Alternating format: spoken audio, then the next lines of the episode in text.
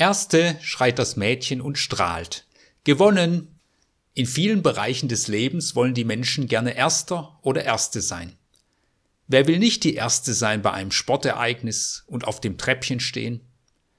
Wer will nicht gerne die Erste sein bei einer Gehaltserhöhung? Wer will nicht gerne der Erste sein in der Schlange vor der Supermarktkasse? Wer möchte nicht der Erste sein bei einer hilfreichen Entdeckung?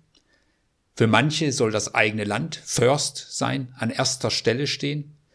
Und klar, die deutsche Mannschaft will wieder Erste werden bei der kommenden Europameisterschaft. Es gibt andere Situationen, da überlässt man möglicherweise anderen gerne den Vortritt, zum Beispiel wenn es unangenehm oder gefährlich wird.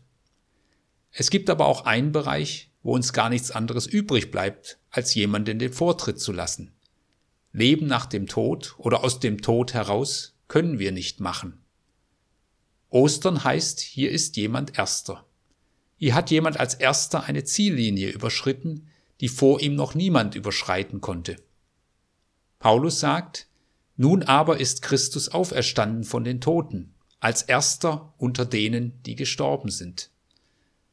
Jesus ist der erste Auferstandene, aber er ist ein Sieger, der, anders als bei sportlichen Wettkämpfen, nicht viele Verlierer zurücklässt.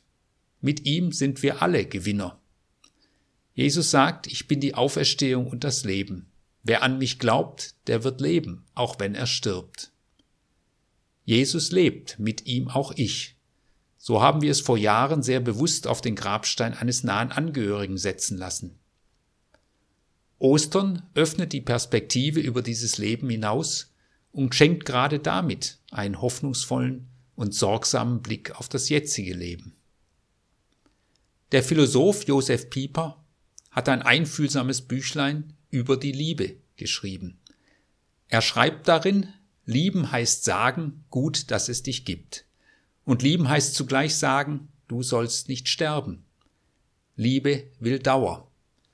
Gott sagt beides, denn er ist ein Gott der Liebe. Er sagt, gut, dass es dich gibt. Und er sagt, du sollst einmal nicht im Tod bleiben. Ich möchte mit dir Gemeinschaft haben über den Tod hinaus. Das ist die Botschaft der Auferstehung. Jesus lebt, mit ihm auch ich.